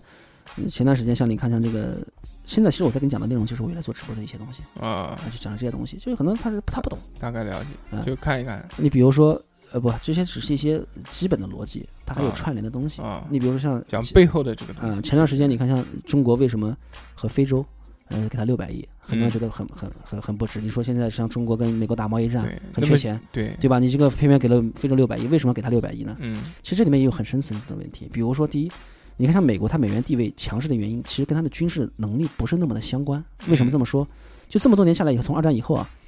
就是呃，美苏冷战结束之后，嗯其实你会发现，其实美国在全球发动的战争，基本上第一全是局部战争，嗯第二呢，全是一些小小的地方，阿富汗也好，伊拉克也好，啊，包括像这个这个这个叙利亚等等一些地方啊。那它在大国之间与大国之间，肯定目按目前来看是不可能在未来发生战争了，大家核武器都有了，嗯对吧？你你你想搞我，那也不是那么容易的事情。所以你看，其实美国这么多年一直在走的是什么路线？就是所谓的经济制裁路线，包括制裁俄罗斯，对吧？对，包括像中东的一些伊朗，伊朗其实在中东以前也很强的，嗯那可能他的一个目的是什么？就他通过一种什么方式，去使他的美元始终保持一个强势地位？它和原油挂钩，因为呢，原来有个系统叫布雷顿系布雷布雷顿系统，嗯它是原来是和黄金挂钩的。但是有个什么问题呢？就黄金这个东西啊，它的流动性不强，它的实用性不强，嗯嗯嗯所以当时呢，布雷顿系统就倒倒下了。嗯因为当时很多人觉得你凭什么，嗯、美元就就应该跟跟原油挂钩，呃，就跟跟跟黄金挂钩，黄金怎么怎么怎么，大概这个意思啊。嗯那可能当时倒下之后呢，那怎么办？那那个时候呢，你们也知道美国跟以色列的关系是，因为也在中东这一块啊，嗯，中东它是个什么地方？它是个产油的非常大的一个区域，产嗯油啊。所以呢，其实美国这么多年，你包括像这个叙利亚打了仗打了多少年？七年了，嗯，啊，嗯马上快八年了，七年的时间，对不对？它不能让中东停下来的原因是什么？它要控制油，嗯因为为什么？美元跟原油挂钩。嗯如果说中东如果有一天平息了，稳定了，你第一，你美国它是不产油的，嗯，它自己它不产原油，它产什么？它产页岩气。你看它现在，它现在也在想办法，它想什么办法？它希望能通过页岩气啊来嗯替代石油的运用。它想，它就换句话说，它想把它自己的控制能源，对控制能源，它现在控制是不是原油？嗯那原油的话，全球都要用，嗯，这时候它以美元作为结算，这是它狠的地方。那为什么你说这个事情跟中国有什么关系？跟中国跟非洲有什么关系？关系很大，因为现在有几个方面。第一呢，现在中国的这个货币加入 SDR 了。嗯就所谓的国际一篮子货币当中，对吧？里面肯定有英镑、有美元、有日元、有人民币，嗯就是包括欧元。举个例子啊，那它真正的所谓的这个里面是个什么呢？只是个国际化进程的第一步。嗯那其实真正的国际化是个什么概念？那现在可能，比如说举个例子，欧盟、美国、俄罗斯，呃，就是很多国家，它必须要被动性的配置你的货币。嗯，原因是什么？并不是因为你的人民币很好用，而是因为你加入了 SDR，就这么简单。嗯。那其实它跟真正的国际流通有很大的差距是什么？换句话说，中国现在为什么搞亚投行？你看“一带一路”嗯，亚投行，嗯，它是希望能把人民币的运用给它活活活起来，嗯，就你懂推推吗动推动人民，民币的在国际化的运用，这很关键的。嗯那为什么它跟非洲想走得很近？道理很简单，现非洲的资源是非常广的，嗯它有很大的矿矿藏资源。嗯你看美国，它道理很简单，它想跟它它是跟中东这片搞得很，就像倒倒江湖一样的嘛，嗯他把美元和原油挂钩。那实际上中国是想干什么呢？他希望把人民币和矿藏的这些资源嗯进行挂钩。换句话说，他美元呃，美国它掌握的是原油，嗯那中国就希望能够去掌握一些资源方面的定价权。嗯，那你一旦出现了定价权之后，那你自然而然的人民币上，比如说在流流通一些铜啊或者一些其他乱七八糟的时候啊，它用人民币的流动性就更大了啊。他是想干这个事情，所以他为什么给非洲六百亿？所以说谁也不是傻子，嗯那么这里面其实这方方面面的都有一些，呃，背后的问题在。啊嗯啊，这这这基本上就这 样吧。嗯，非常棒。然后那个啊，大概听了一下，就是也大概知道你平常直播的时候跟大家在介绍些什么东西，啊，对，是一个什么样的方式。嗯嗯嗯，那就说回你自己的这个生活啊，嗯那么目前你现在做的，其实第一直播，第二自己操盘，嗯第三那个写写文章这些东西。嗯，那么你现在，呃，基本收入大概能在这多少？个不好说，嗯，这个确实不好说。这个东西呢，我觉得，嗯，基本收入啊你就算就是吃就是你就翻比比之前那个，比之前那个第一个月拿八百多块钱翻了多少倍吧？基本的，啊，就基本收入这块是吧？不是基本，就你他妈一年能挣多少钱？那这个没法算，你那个时候这没八法百，你那个时候八百嘛，，没法评估啊一年就一万多块钱。这没法评估，这个没法评估。嗯反正这个东西为什么呢？因为你只能说，可能我在某一部分的收入，嗯，比如说反正肯我定固定的一部分收入不，差钱。也不能讲不差钱嘛，反正现在怎么说呢，就是挣得多花得多嘛。聊聊你的这个这嗯这个这个整的这个职业生涯，嗯上半生的职业生我涯，觉得其实也就八年嘛，对不对？对，其实我还在等一些机会。嗯就是说，第一呢，我觉得可能上一波牛市啊，给我带来了一些有机会能够做大的一些这个呃，怎么说呢，一些一些入门的一个嗯机会。就是说你，我会发现个现象，你包括像很多知名的一些企业啊，知名的一些、嗯我们这行的一些很知名的一些机构，它做大的一个最基本的基础，一定是有一轮牛市来作为支撑的。嗯，所以的话，其实我现在是今年是三十多了，三十二。就你33了在你在准备，然我后准备等下待轮等待一个下机遇，等待一吧？个机遇，啊对，等待一个机遇之后，那可能我都做了完做完下一轮之后，我又会进入一个更高的台阶了，啊，啊是这样的。所慢以说慢现在的慢慢话，其往实爬呗。我只能讲，现在这个这这这几年只能算是熬一熬。其实目前为止来嗯看，相对于来说，你的这个这个职业人生规划还是相对于来说比较好。呃，其实我讲句实在话，我一直没有一个很明确的规划，我都是在走一步看一嗯步。嗯。嗯，但目前现在回头看看来说，因为你首先第一个你是不不不断的在往上爬的，嗯，不你不至不，你不至少看你你爬是什么爬？你比如说你是你的能力在往上走，还是说你的嗯岗位在往上走？因为讲句实在话，我现在基本上是个什么样的状态呢？我等于一个半自由人的状态。嗯呃，比如说我现在只需要在一个公司挂一个平台，嗯呃，我只需要完成那些工作，嗯他给我一部分收入。嗯这个呢，其实我觉得更多的像是一种合作关系，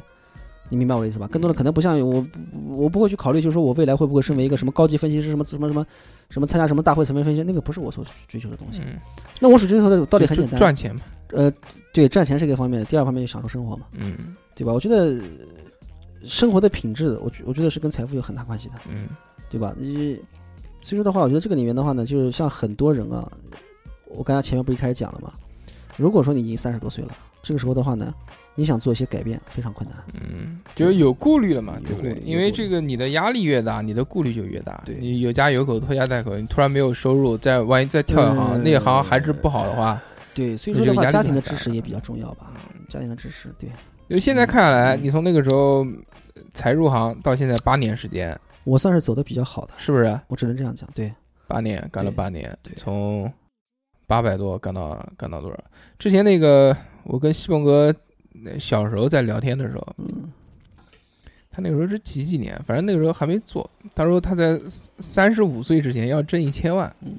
那时候那个时候你一个月拿多少钱？那个时候说一这个个话的月三千块钱吧。三千块钱，嗯三千块钱的时候，他说要挣一3000千万，我们都嘲笑他说他妈的痴人说梦，因为他确实这个呃，有的时候啊，在某些事情方面是喜欢比较吹牛逼，但是那个时候我们也认为这个是个吹牛逼的事情。但是目前看他现在的这个发展情况，貌似好像有可马马能虎虎吧，啊有有可能是是可以实现的，是的，这个还是令我们感到很惊讶的。他的这个这个这个工作室读起来，其实我们有点感觉像屌丝逆袭史，你觉得呢？嗯也不是屌丝逆袭吧，就是我觉得，嗯、第一呢，我热从爱一开始我热爱这行，从一开始一无所不不有，不，其实我讲句实在话，就是我进入这行，我的第一目标我不是为了挣钱，因为我觉得这行很精彩，精彩在什么地方？我每天都不一样，嗯，每天都有不同的东西。嗯有挑战哎，性，我不喜欢一成不变的东西。嗯如果我想挣钱的话，我单纯的想挣钱的话，我可以抛弃所有的底线，嗯你知道吧？就是以我的能力，以我的表达能力也好，思维能力也好，嗯以及我的亲和力也好，我想在这市场当中坑蒙拐骗嗯没有任何问题。嗯只是呢，我觉得这个事情呢，我不可能去做，你知道吗？因为这里面牵扯到很多的我的道德啊，很多方面的一些一些变化。所以这在个最后还是希望你，嗯就是 希望可以保持初心。啊，你我觉放得，心吧，这个的就话不会不会越来越堕落呃不不会不会。虽然这个嗯随着年纪大或者看的事情越来越多，有可能会，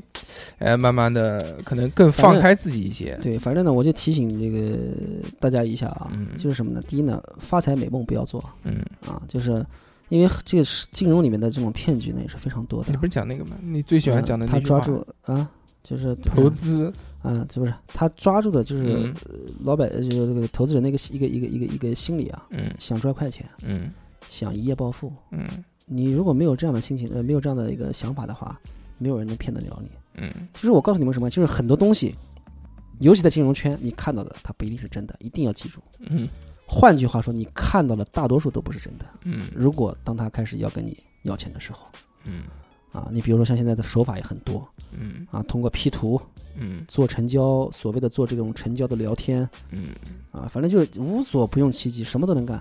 嗯只要能挣钱的。所以说这个行业里面，它鱼龙混杂在什么地方呢？每个人的层次不一样。就我跟你像我跟你讲的，比如说我原来是一个大专生，嗯，我能进入这个行业，嗯我可以告诉你，高中生也可以。嗯，你明白我的意思吗？就他每个人的层次，每个人的诉求，他不一样，他嗯不门能槛门槛比较低对呗，他不能保证这个行业的一个一个往上走的一个过程。嗯那可能我这两年，对吧？可能可能，那可能就是可能我未来的一个发展，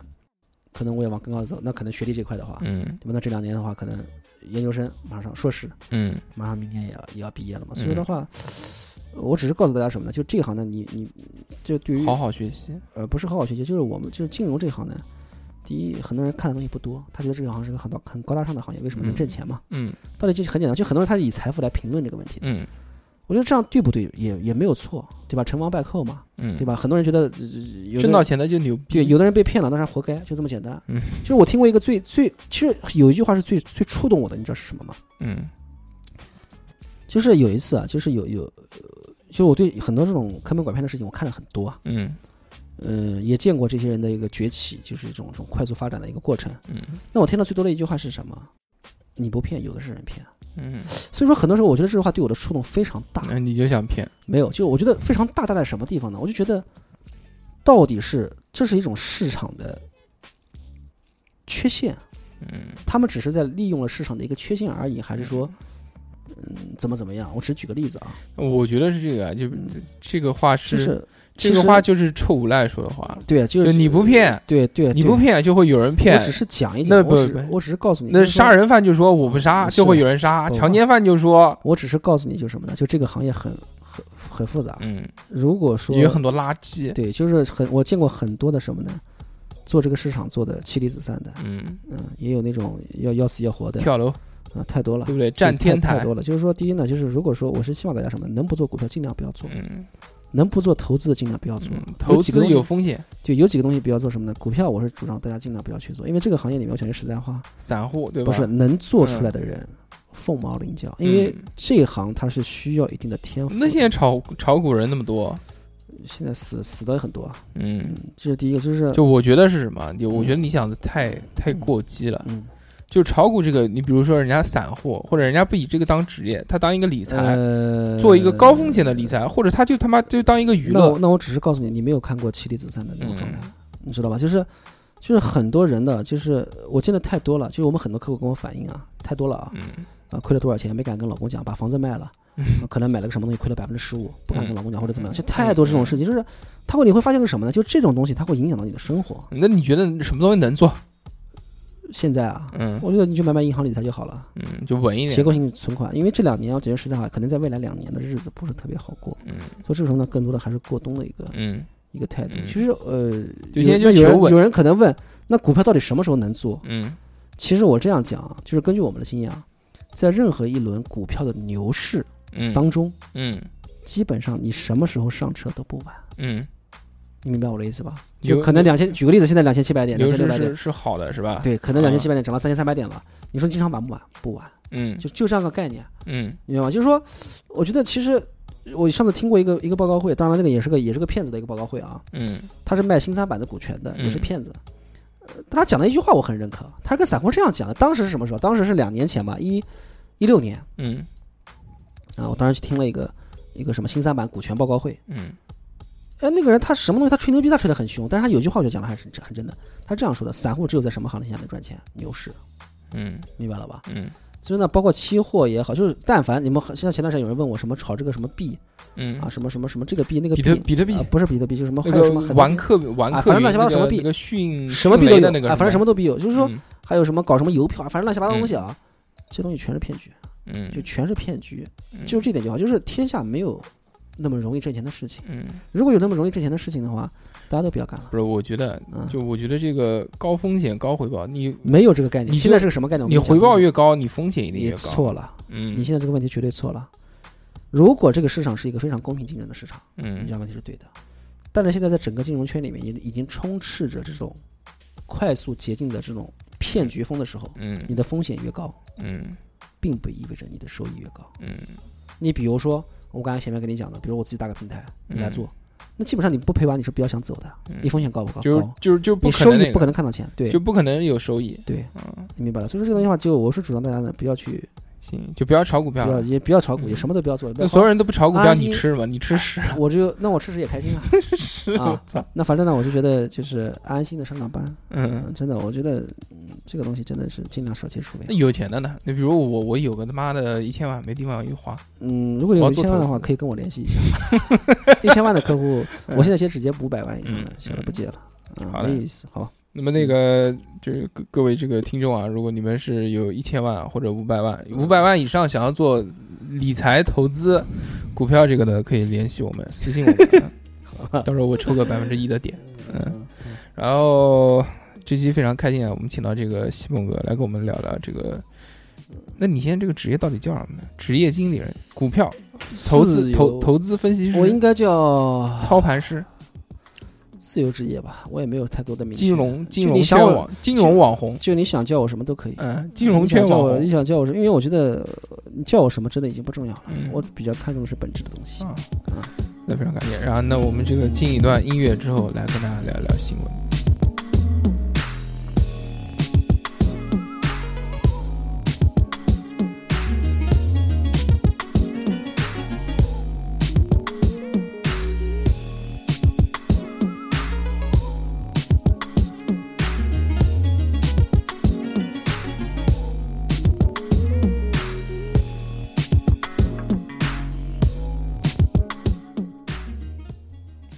这个这个礼拜啊，这个其实新闻也挺多的，之前已经讲讲过一次，就发酵的东西。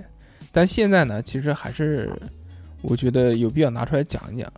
首先，第一个新闻呢，就是那个滴滴，对不对？滴滴之前不是讲说有那个什么什么什么什么啊？之前讲错了，我们这个因为节目非常没有文化，之前讲那个乐清啊市，我们一直读那个乐清，然后被这个我们听众们嘲笑了，纷纷发来贺电说：“哈哈，你们为什么没有这么没有文化？”人现在改正过来，这个滴滴现在好像又出了一个新闻，说两个，第一个就是滴滴出行九月八号到十五号之间暂停了深夜服务，它这次暂停不是像原来一样的暂停那个什么。呃，顺风车，顺风车是已经完全取消掉了。它现在在夜间暂停的这个是出租车、快车、优步、优享、拼车、专车、豪华车等等这一些的服务。还有一个新闻就是说，之前有一个那个是什么组来着？检查组啊，从从中央还是什么什么什么，就各个部门联合出了一个这个检查组，然后进驻到滴滴里面，让他去去调查滴滴的一些可能是安全措施之类的东西。还有第二个新闻，这个新闻就是关于京东的一个新闻。京东新闻是讲什么呢？就是想必大家应该都知道了，就是说那个我们强东哥，强东哥在美国，然后就被被被拘留了嘛，被抓起来，抓到警察局里面了，说他是涉嫌强奸还是什么什么一级强奸罪什么的，然后但是好像没有保释就直接出来了，但这个事情闹到现在是沸沸扬扬的，目前截止到最新的新闻就是说。这个京东京东的股价已经已经降到了七十亿，是不是啊？降了五百亿吧？我不知道具体不清楚。降了五百亿，那就是刘强东他自己，他不是持股百分之多少嘛？他可能自己的资产降了，就损失了七十亿。嗯，那可能是对那他妈这个事情到底是怎么回事呢？这个其实因为我也我也我也不太清楚啊，因为现在这因为我我是这么觉得啊，就是其实很多问题啊，一旦牵扯到一些大佬的时候啊，嗯，社会上总会出现一些阴谋论，你觉得他是不是被陷害了？我不知道，但是我这个东西真的没有办法讲，因为为什么呢？就是但凡你就是很多事情的背后啊，就是我我是这么认为啊，你就你就这是讲个出很你普通的事你情，自己的想法。这是个很普通的事情，嗯但是因为他叫刘雄刘刘刘刘刘强东，嗯所以说呢，被人给就当成一个阴谋来解读了。嗯，我觉得这个事情其实讲句实在话，真的是结果是怎么样的，第一不会有人知道，嗯可能为什么呢？因为众说纷纭嘛，嗯，可能有一百个人，五十个人是这个观点，五十个人是那个观点，那你就不存在真理掌握在谁的手中的问题。那具体的情况，连刘强东他自己可能都不知道他是不是被陷害的，嗯对吧？所以说这个事情，换句话说，其实我觉得更多的道理是什么？就是说这个事情，你觉得如果把它探测到一个很、很、很、很、很底的时候，嗯我一下子把这个水看清的时候，对吧？我一定要达到这样的效果的时候，对自己有没有什么帮助，这是很关键的。换句话说，比如说你现在讲到这个问题的时候，对吧？那可能我们仅仅是作为一个八卦来聊，嗯，那可能每个人的想法就不一样了。对就是就是当对，爸作为八爸卦来聊，那可能如果说一定要探究一个底的话，我觉得这个事情，我认为啊，它只是一个很平常的事情，嗯我觉得不存在可能陷不陷害，因为那因为有有说法，网上有说法是这样的，啊，是说，嗯、是是是学校这个这个女孩儿可能刚刚进入到这个学校，因为具体我也没怎么看啊，嗯进入这个学校之后呢，然后是由学校安排嗯让这个女孩去参加了这个酒会，嗯对吧？作是陪学校安排，啊学校安排之后呢，然后呢，呃，到最后是是让刘强东把这个女孩送回了宿舍，嗯，送回宿舍之后呢，就报后面警发生什么就不知道了。但是呢，最后学校据说啊，嗯是学校主张让这个女孩报警，嗯就是这么简单。那这个里面可能有人想了，可能是不是阴谋或者陷害？嗯，呃，其实这个东西的话，我觉得就这个不管这怎个么八卦点，就不管怎么样，这个结果至少这个事情是已经弄不清楚了，对，是吧弄不清楚弄不？清楚那么现在后面就是看这个结果了，这个结果到底会怎么样？现在有可能就是说什么呢？现在说他已经回到中国了，但是他因为犯了这个罪嘛，他到时候回美国就没有签证。如果美国那边要开庭的话，他就回不去，回不去的话，那他就是会被当做通缉犯。然后通缉犯，中国跟美国不是没有引渡条约嘛？嗯，那就可能美国会出动国际刑警组织，然后过来抓他。这个是我听过目前最坏的一个结果。呃，我觉得这里面的东西可能可能有点有点夸张，这个可能有嗯点夸张。为什么呢？一方面呢，就是美国在放，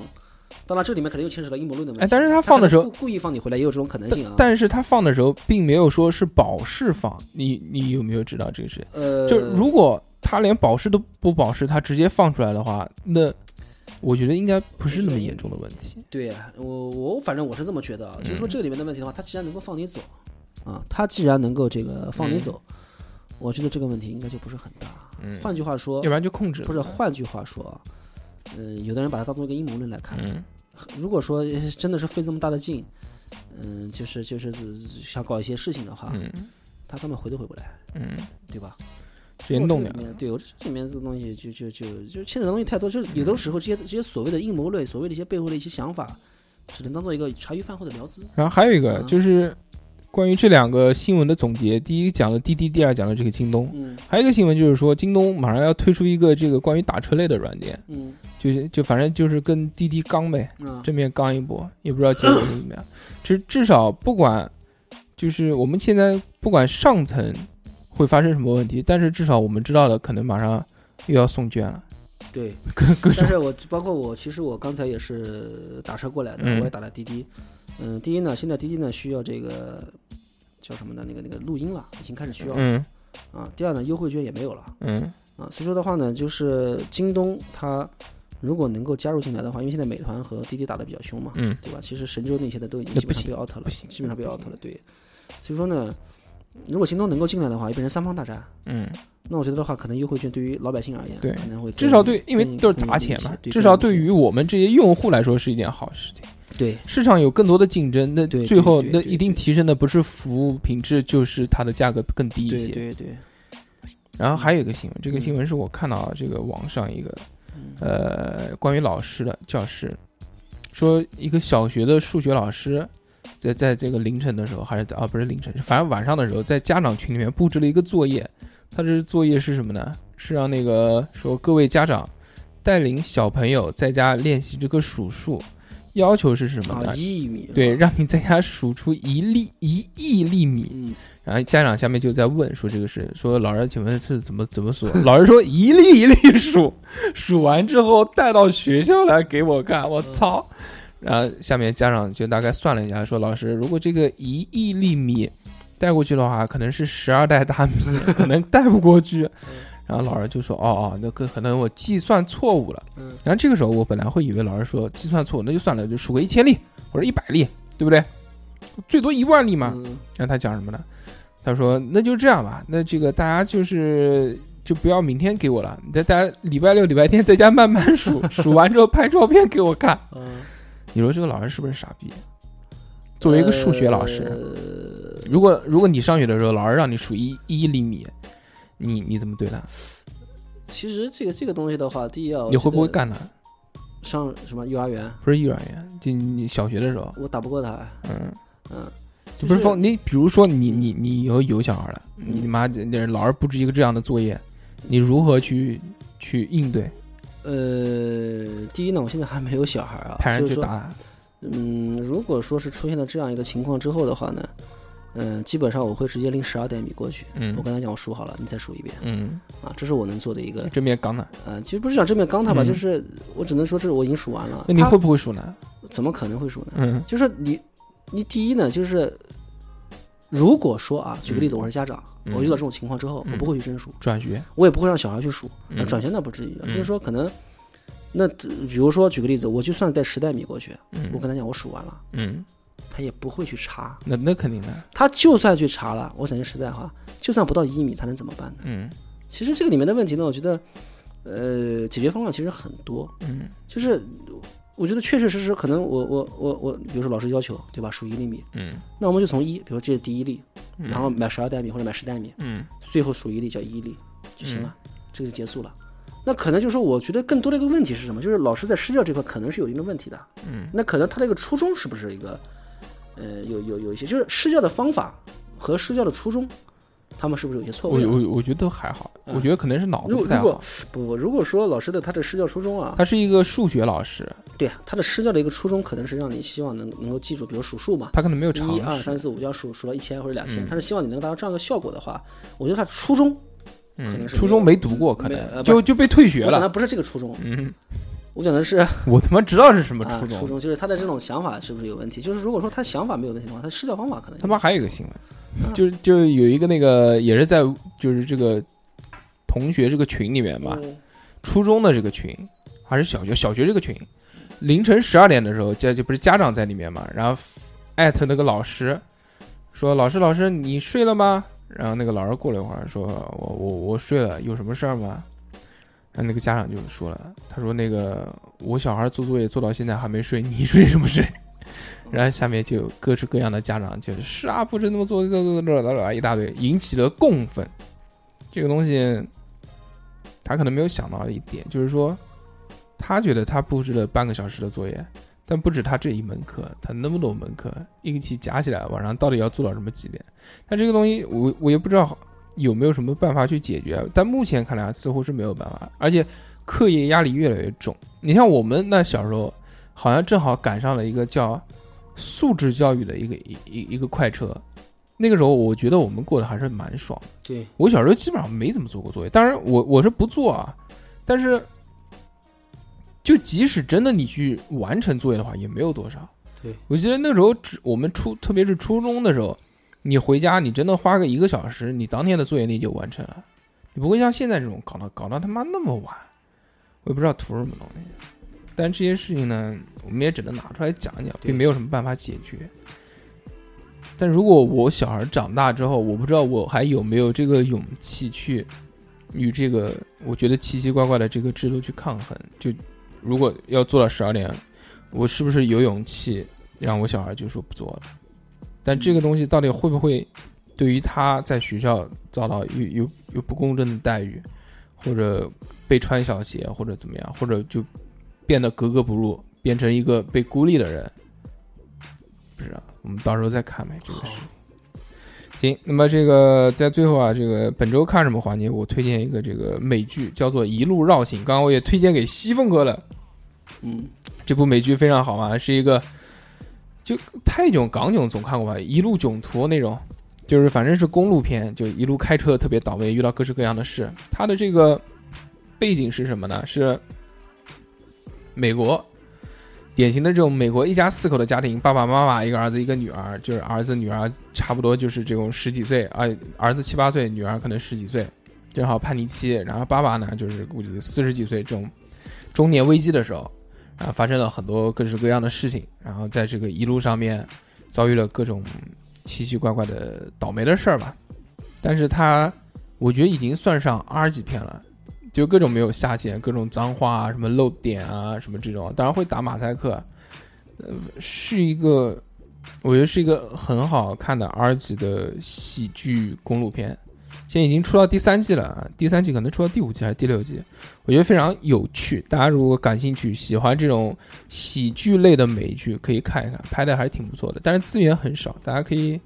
上网去找一找吧，如果找不到的话，到时候私信我，我可以发给大家这个观看的地址。那行，那么这一期聊得很开心，